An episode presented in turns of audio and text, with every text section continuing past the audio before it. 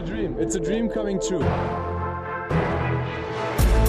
NBA mit deutscher Brille. Von und mit dem einzig wahren Philly Fiddler. Schröders Lakers und Maxi ohne Luca. So könnte man die Headlines der zwei Spiele heute nennen. Die Dallas Mavericks spielten gegen die OKC Thunder und die Lakers wurden heute von Dennis Schröder angeführt gegen die Sacramento Kings. Die beiden Spiele habe ich im Game Report für euch. Das Spiel der Lakers komprimierter, das Spiel der Mavericks detaillierter und danach kommen natürlich die Ergebnisse und Highlights der anderen Partien und zum Schluss gibt es noch ein paar News rund um die Liga und dem All-Star Day. Vorab aber nochmal der Aufruf, gebt mir Feedback zu meinem Podcast. Es gibt ein Original Spalding Basketball zu gewinnen, wenn ihr mir einfach sagt, was ihr euch für diesen Podcast wünscht und was euch gefällt oder auch nicht gefällt. Ganz einfach mir schreiben, wo ihr das machen könnt, seht ihr in der Episodenbeschreibung. Also, let's go Mavs! Heute empfingen sie die OKC Thunder. OKC 12. im Westen mit einer Bilanz von 14 Siegen und 20 Niederlagen. Vorgestern erst gegen die Denver Nuggets verloren und die Mavs in letzter Zeit ja richtig gut am Start, wollten natürlich auch ihr letztes Spiel vor dem All-Star Break gewinnen, aber sie mussten heute auf Luca Magic verzichten. Der hat nämlich Rücken, unterer Rückenbereich, wie demnächst auch Christoph Porzingis, also immer schön gerade sitzen, hat Oma mal gesagt. Nee, aber kein Problem für die Mavericks. Oder wir haben ja noch Jalen Brunson, der rückte dann nämlich in die Starting Five. Brunson, ja, die positive Überraschung der Mavs diese Saison. Er trifft 60,1% seiner Zweier, damit ist er der zweitbeste unter den Guards hinter Bruce Brown von den Brooklyn Nets. Der hat überragende 65,8%. Aber im Gegensatz zu ihm trifft Brunson ja auch noch seinen Dreier sehr, sehr ordentlich. Neben Brunson waren es die üblichen vier Richardson, Dorian Finney-Smith, Maxi und Porzingis. Und bei den Thunder fehlten George Hill und Hamidou Diallo. Und so starteten sie mit Shay Gilgis Alexander, SGA auch genannt, Theo Maledon, der Franzose, Lou Dort, Darius Basley und Al Horford. Und ohne Luca lassen die Mavs zunächst den Ball gut laufen. Alle Spieler haben viel Touches. Brunson regelt die Offense ganz gut. Es fehlt jedoch dieser Unterschiedsspieler, muss man schon sagen. Der, der den Dreierschützen die Freiräume kreiert. Die Mavs brauchen zehn Minuten, um ihren ersten Dreier reinzumachen. Nach neun Fehlversuchen von Downtown trifft Tim Hardaway Jr. endlich ein. Porzingis in der Defense zunächst nicht überzeugend für mich. Da lässt er sich von Horford so richtig abkochen. Horford mit dem Drive von der Dreierlinie. Porzingis challenge das gar nicht. Für mich aber auch das klare Zeichen, dass er da nicht mit vollem Einsatz arbeitet und dass er sich vor allen Dingen auch nicht einen Foul andrehen lassen will. Denn Porzingis ist ja öfters mal im Foul Trouble und für mich sieht das hier so aus, dass er in so einem Spiel sich keine Fouls anhängen lassen möchte, um auch in Lukas Abwesenheit abliefern zu können. Das ist ein bisschen enttäuschend und gibt dem Ganzen wieder mal ein schlechtes Geschmäckle. Offensiv kann er leider erst auch keine großen Akzente setzen. Er kann sich kaum freilaufen, macht zwar die ein oder anderen Punkte da im Post. Es gibt aber kein Pick and Roll. Da frage ich mich echt, wieso?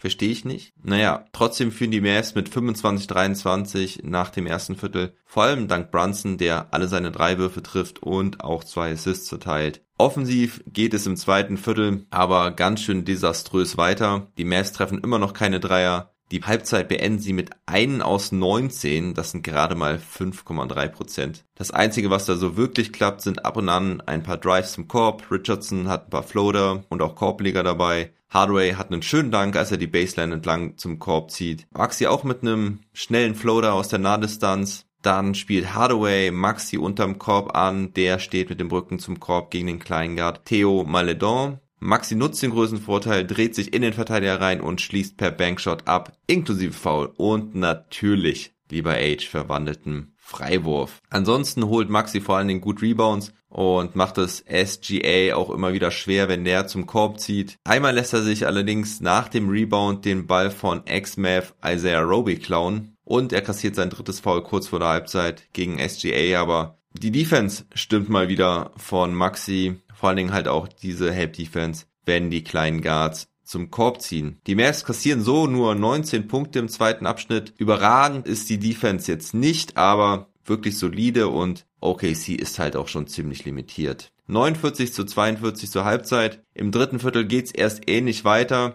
Nach sechs Minuten macht Tim Hardaway Jr. dann den zweiten Dreier der Mavs. Hey yo. Und schon haben die Mavs eine zweistellige Führung überhaupt die erste zweistellige Führung in diesem Spiel. Trey Burke jetzt mit gutem Impact. Nicht nur, dass er nach Vorlage von Dorian Finney-Smith den dritten Dreier für die Mavs macht, sondern er fängt auch einen Fastbreak-Pass ab, macht daraus dann einen Layup, holt einen Rebound, verteilt die Bälle gut. Letztens wurde er von mir hart kritisiert. Jetzt sieht er schon wieder besser aus. Der Druck ist wohl ein bisschen weg und das scheint ihm gut zu tun. Chris Stubbs und Richardson treffen jetzt auch ihre ersten Dreier. Die Dreiermisere der Mavs ist beendet. Die Mavs führen zwischenzeitlich mit 19 Punkten. Jetzt sieht es wieder mehr nach den Mavs aus, die seit Februar 39,1% ihrer Dreier getroffen haben. 75 zu 61 nach drei Vierteln. Maxi trifft jetzt auch endlich seinen ersten Dreier nach Vorlage von James Johnson. Dann hat er hinten noch einen Block gegen Isaiah Roby aus der Help Defense. Und Christaps, er macht mittlerweile wirklich ein gutes Spiel, muss man sagen. Spielt gute Help-Defense, sammelt vor allem richtig stark die Rebounds. Und vorne ein tiefer Dreier von ihm und ein weiterer aus dem Dribbling. Und jetzt ist es das erste Mal, dass ich Christaps wieder so richtig lachen sehe seit den Trade-Gerüchten. Burke macht noch einen Layup und die Führung ist nun bei 22. Das Spiel ist quasi entschieden. Die Mavs kriegen dann aber offensiv nichts mehr hin zum Schluss, machen nur noch einen Punkt in den letzten knapp sieben Minuten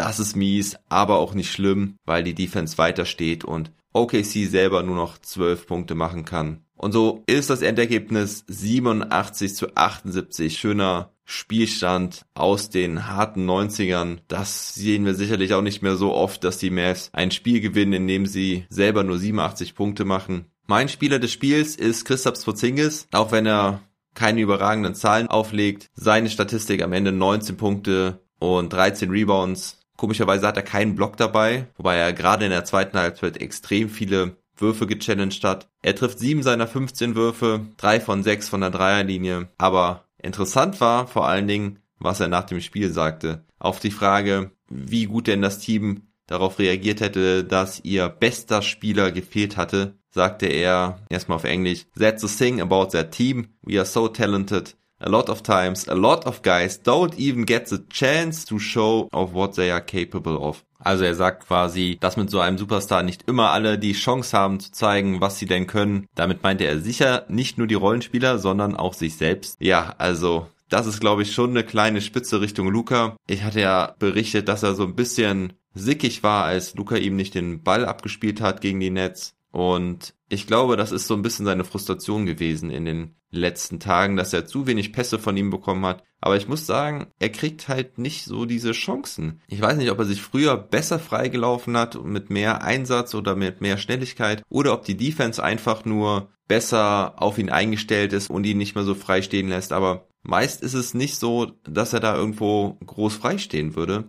Ich sagte eben ja auch schon, dass er eigentlich nie richtig abrollt zum Korb. Naja, mit diesem Lächeln auf dem Gesicht zurück hoffe ich doch, dass alle diese ganze Thematik wieder vergessen können. KP nicht getradet wird und die Mavs nach dem All-Star Break da weitermachen, womit sie jetzt aufgehört haben. Bevor wir aber zum Ausblick kommen, gerade nochmal ein Stats-Check. Große Nummern haben wir bei diesem Ergebnis natürlich nicht. Tim Hardaway Jr. hatte ebenfalls 19 Punkte. Dazu hatte er 6 Rebounds und 2 Assists, trifft 6 aus 15. Josh Richardson hatte 16 Punkte, 6 Rebounds und 4 Steals. Jalen Brunson mit 11 Punkten, 6 Rebounds und 4 Assists. Trifft 5 aus 11, leider keinen seiner 4 Dreier heute. Aber da war er nicht der Einzige, der keine Dreier treffen konnte. Insgesamt die Mavs heute immerhin noch bei 20 Prozent. 8 aus 40 heißt die Quote am Ende. Die Feldwurfquote ist auch richtig schlecht mit 38,6 Prozent. Nur, dass die der Thunder noch schlechter ist mit 33,3 Prozent. 29 aus 87. Auch ihre Dreier fallen nicht wirklich gut. Nur 9 aus 39, das sind 23,1 Prozent. Beide werfen auch unter 80 Prozent Freiwürfe.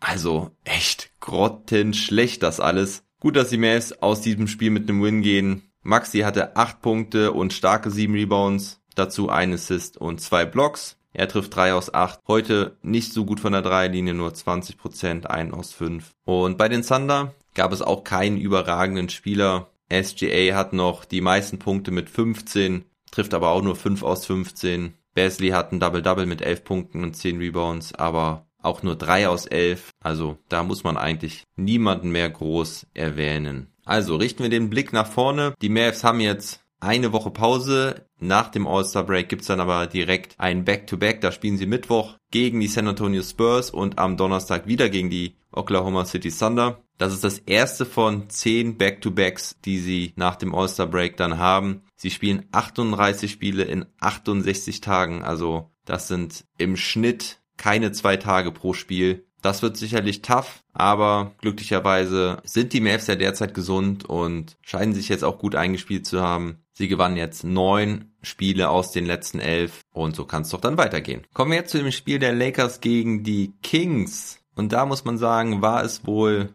das Team von Dennis Schröder heute, denn Neben Anthony Davis fehlte heute auch LeBron James, der musste mit Knöchelproblemen aussetzen. Und das waren auch nicht die einzigen Ausfälle der Lakers, denn auch Marc Gasol fehlte weiterhin aufgrund des Health and Safety Protokolls und auch Alex Caruso war verletzungsbedingt raus. Und Schröder übernahm auch direkt Verantwortung, ging richtig aggressiv zu Werke, traf seine ersten sechs Würfe das waren alles Drives oder Pull-ups. Kein Dreier dabei. Außerdem verteilte er auch den Ball gut, hat schon fünf Assists in der ersten Halbzeit. Die Lakers spielen ein richtig gutes erstes Viertel. Da sieht es erst nach einem richtig leichten Abend aus, aber die Kings kommen im zweiten Viertel richtig stark zurück. Buddy Hield schien richtig beflügelt zu sein von seinem Dreierrekord. Er hatte auch schon 16 Punkte und vier verwandelte Dreier in der ersten Halbzeit. Die Kings gehen dann sogar in Führung. Neben Schröder startete KCP, Kai Kusma, Markeith Morris und die Neuverpflichtung Damon Jones. Der hatte ja einen 10-Tages-Vertrag unterschrieben. An dem Kader erkennt ihr schon, dass die Lakers wirklich ein bisschen gebeutelt sind mit ihren Verletzungen. Aber insbesondere Kusma konnte das auch richtig gut nutzen, hatte 14 Punkte in der ersten Halbzeit. Montrezl Harrell hatte ebenfalls 14 Punkte von der Bank, dazu vier Rebounds. Und dennoch gingen die Kings dann mit einer Führung in die Halbzeit 63 zu 61 in der Defense. Stimmt es da nicht wirklich bei den Lakers? Oft gibt es da Kommunikationsprobleme und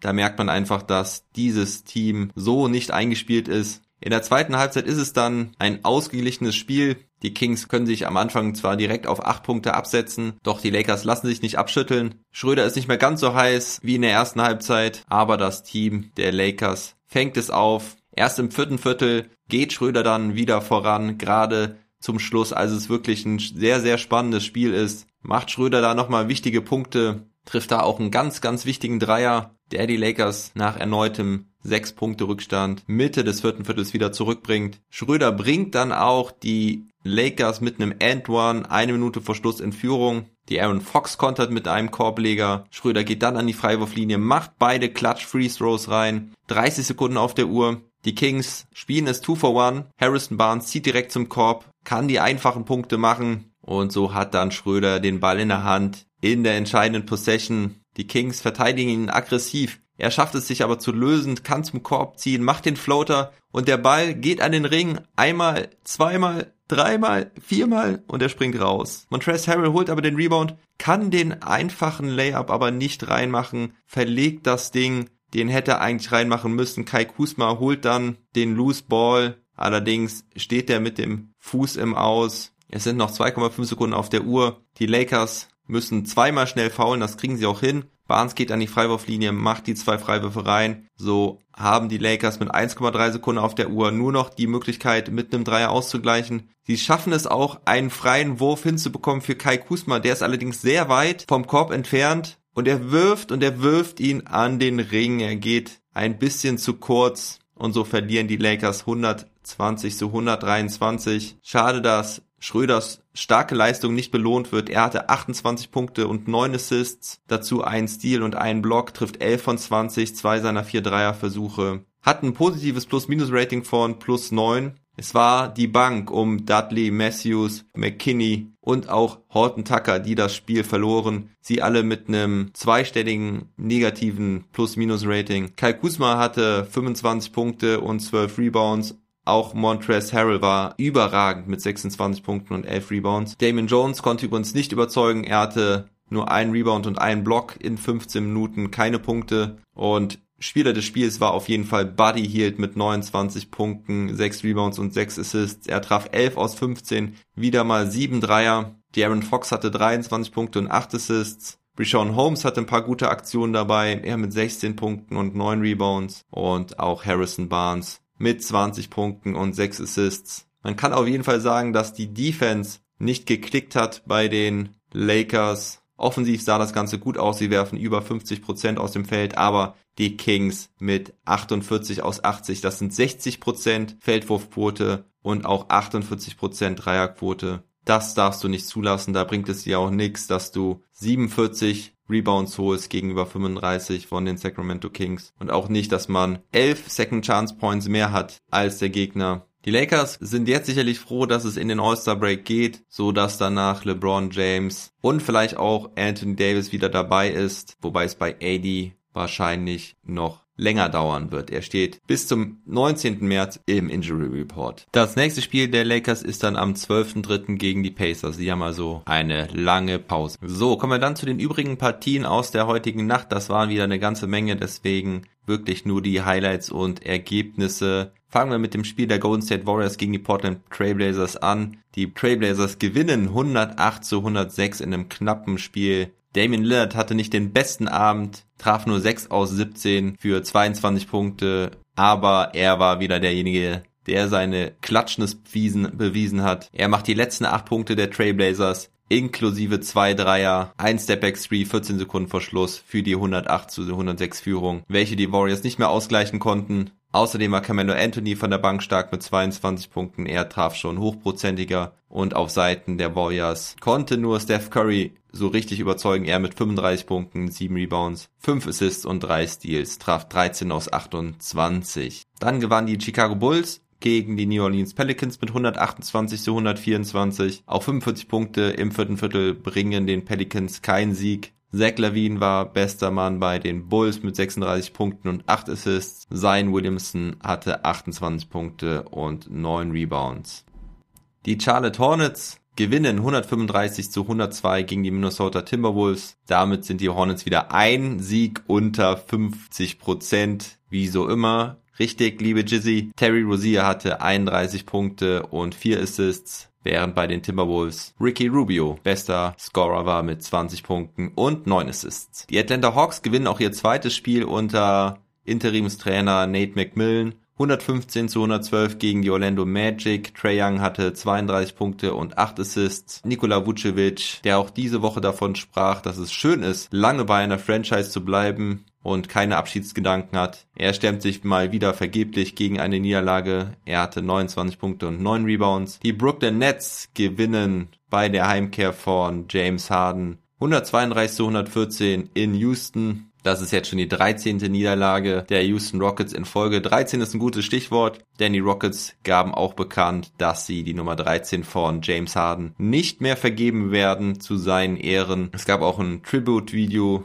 für James Harden also auch dieses Kapitel ist dann wohl gut abgeschlossen. Harden bedankte sich mit einem Triple-Double, 29 Punkte, 10 Rebounds und 14 Assists. Und wenn ich das richtig sehe, hatten die Rockets nur 8 Spieler zur Verfügung. John Wall und Victor Oladipo gaben ihr Bestes. Oladipo mit starken 33 Punkten, John Wall mit sogar 36 Punkten und dennoch reicht es nicht. Kyrie Irving übrigens auch mit 24 Punkten und 6 Assists. Dann spielten die Detroit Pistons gegen die Toronto Raptors. Die Pistons gewinnen 129 zu 105. Die Toronto Raptors mussten ja zwei Spiele absagen. Da gab es wohl einige Corona-Fälle. Es sieht alles danach aus, als wären es Red Van Fleet, Pascal Siakam, OG Anunobi, der Rookie Malachi Flynn und Patrick McCaw. Außerdem sind auch Trainer Nick Nurse und fünf weitere Mitglieder seiner, seines Staffs betroffen. Also ziemlich übel für die Raptors. Da können sie sehr froh sein, dass jetzt erstmal eine Woche Pause ist. Bester Mann bei den Raptors war Norman Powell mit 36 Punkten und bei den Pistons konnte Jeremy Grant nicht spielen. Dafür war es Wayne Ellington, der starke 8-Dreier machte und sein Team somit mit 25 Punkten zum Sieg führte. Außerdem bemerkenswert ein Triple-Double von Dennis Smith Jr. mit 10 Punkten, 12 Rebounds und 11 Assists. Dann gab es noch bemerkenswertes in Cleveland. Die Pacers gewinnen 114 zu 111 und einer von Knacketacks Lieblingsspielern, TJ McConnell, hatte ebenfalls ein Triple-Double und das nicht wie üblich mit Punkten, Assists und Rebounds, sondern mit Steals. Er hatte wahnsinnige 10 Steals, dazu 16 Punkte und 13 Assists, das Ganze von der Bank, perfekte Wurfquote, 8 von 8. Allein in der ersten Halbzeit hatte er schon 9 Steals und brach damit einen Rekord in der NBA. Der alte Rekord war von mehreren Spielern bei 8 Steals bislang, also Wahnsinnsleistung von dem kleinen Terrier. Hut ab! TJ McConnell. Malcolm Brockton hatte 29 Punkte und die Pacers können endlich mal wieder nach vier Niederlagen in Folge gewinnen. Und zu guter Letzt habe ich noch ein Spitzenspiel für euch. Der erste im Westen gegen den ersten aus dem Osten. Die Philadelphia 76ers gewinnen in Overtime zu Hause gegen die Utah Jazz. 131 zu 123 war der Endstand. Es muss wohl ein richtig gutes Spiel gewesen sein mit einem schönen Matchup zwischen Mitchell und Simmons. Mitchell hatte 33 Punkte, 8 Rebounds und 6 Assists, traf allerdings nur 12 seiner 34 Würfe, was vor allen Dingen wohl mit Ben Simmons Defense zu tun gehabt haben dürfte. Simmons mit 17 Punkten und 6 Assists, von den Zahlen her nicht auffällig, dafür mal wieder sein Kumpel Joel Embiid. Er mit 40 Punkten, 19 Rebounds und 2 Blocks. Tobias Harris hat auch noch 22 Punkte und 10 Rebounds. Und so setzen die 76ers mal ein Statement. Die Jazz verlieren zwei Spiele in Folge. Das gab es die Saison auch erst einmal. Und dennoch werden sie als bestes Team und als souveräner Tabellenführer der Western Conference in den All-Star Break gehen. Kommen wir jetzt zu den News. Das allwöchentliche Corona-Update steht mal wieder an. Es gab in den letzten sieben Tagen sieben Corona-Fälle, fünf davon wohl bei den Raptors. Da kann man sich ziemlich sicher sein. Da wurden ja jetzt auch zwei Spiele abgesagt, aber sonst gibt es keine weiteren großen Vorfälle. In Texas wurde die Maskenpflicht vor kurzem vom Governor aufgehoben. Greg Popovich dazu wir hören nicht auf den Governor, sondern wir hören auf die NBA und tragen weiter unsere Masken. Das fand ich mal wieder sehr passend von der alten Legende Pop, der lang, lang, langjährige Trainer des Spurs. Ja, und dann steht natürlich alles im Zeichen des All-Star Days am Sonntag. Jetzt wurden auch noch die Rising Stars gewählt, die allerdings kein Spiel haben werden. Normalerweise spielen ja die Rookies und die Sophomores, also die Spieler, die jetzt im zweiten Jahr in der Liga sind, ein Spiel. Seit ein paar Jahren ist das immer Team US gegen Team World. Da möchte ich euch kurz die Kader nennen. Für das US-Team sind es LaMelo Ball, Anthony Edwards, Ja Morant, Zion Williamson, James Wiseman, Michael Porter Jr., Keldon Johnson, Tyler Hero, Tyrese Halliburton und die Andrew Hunter. Also eine richtig starke Truppe. Da kann Team International oder auch World Team genannt nicht wirklich mithalten. Das sah in den letzten Jahren ein paar Mal anders aus. Da war das World Team doch auch stärker und gewann auch das ein oder andere Mal das Spiel. Dies Jahr ist der Kader Precious Ashuva. Dann haben wir fünf Kanadier dabei mit Nikhil, Alexander Walker, RJ Barrett, Brandon Clark, Lugan Stort und Michael Mulder. Dann den Franzosen Theo Maledon, Facundo Campazzo, der Argentinier von den Nuggets und Danny Afdia, der Israeli von den Wizards. Also da ist vielleicht sogar der ein oder andere Name dabei, den ihr nicht kennt. Das ist auch nicht unbedingt verwunderlich. Wie gesagt, die internationale Truppe in den letzten zwei Jahren nicht wirklich stark, vor allen Dingen nicht in der Breite. Rui Hachimura, der Japaner von den Wizards, den habe ich natürlich vergessen. Zwei Wizards also dabei, aber die können sich auch noch alle entwickeln. Da sind definitiv einige gute Talente dabei. Heute am Donnerstag gibt es dann auch den All-Star Draft. Das heißt, die Captains Durant und LeBron James werden ihre Spieler ziehen. Das ist ja nicht mehr West gegen Osten, sondern die beiden Captains dürfen ihre Mitspieler wählen in einem Draftverfahren. Über die Kader werde ich dann morgen berichten. Das war's mit der Folge für heute. Ich weise nochmal auf mein Gewinnspiel hin. Ich warte immer noch auf mehr Feedback von euch. Das war mir noch ein bisschen zu wenig bislang, da kam schon was rein, aber ich möchte meinen Podcast ja nicht nach nur einigen wenigen ausrichten, sondern nach einer größeren Masse von euch. Also schreibt mir eine kurze Nachricht oder sogar auch eine Sprachnachricht bei Instagram. Egal wie, die Kontaktdaten findet ihr in der Episodenbeschreibung. Viel einfacher könnt ihr einen Spalding Basketball nicht gewinnen. Also Leute, haut rein, schreibt mir und dann kann ich vielleicht noch ankündigen, dass es wahrscheinlich mit meinem Partner Spoof ein kleines Video oder sogar Instagram Live geben wird am Freitag, ist aber noch nicht hundertprozentig fix. Dazu werde ich euch dann morgen früh in der Folge noch mehr sagen. In dem Sinne, bleibt gesund und munter, never stop ballin'.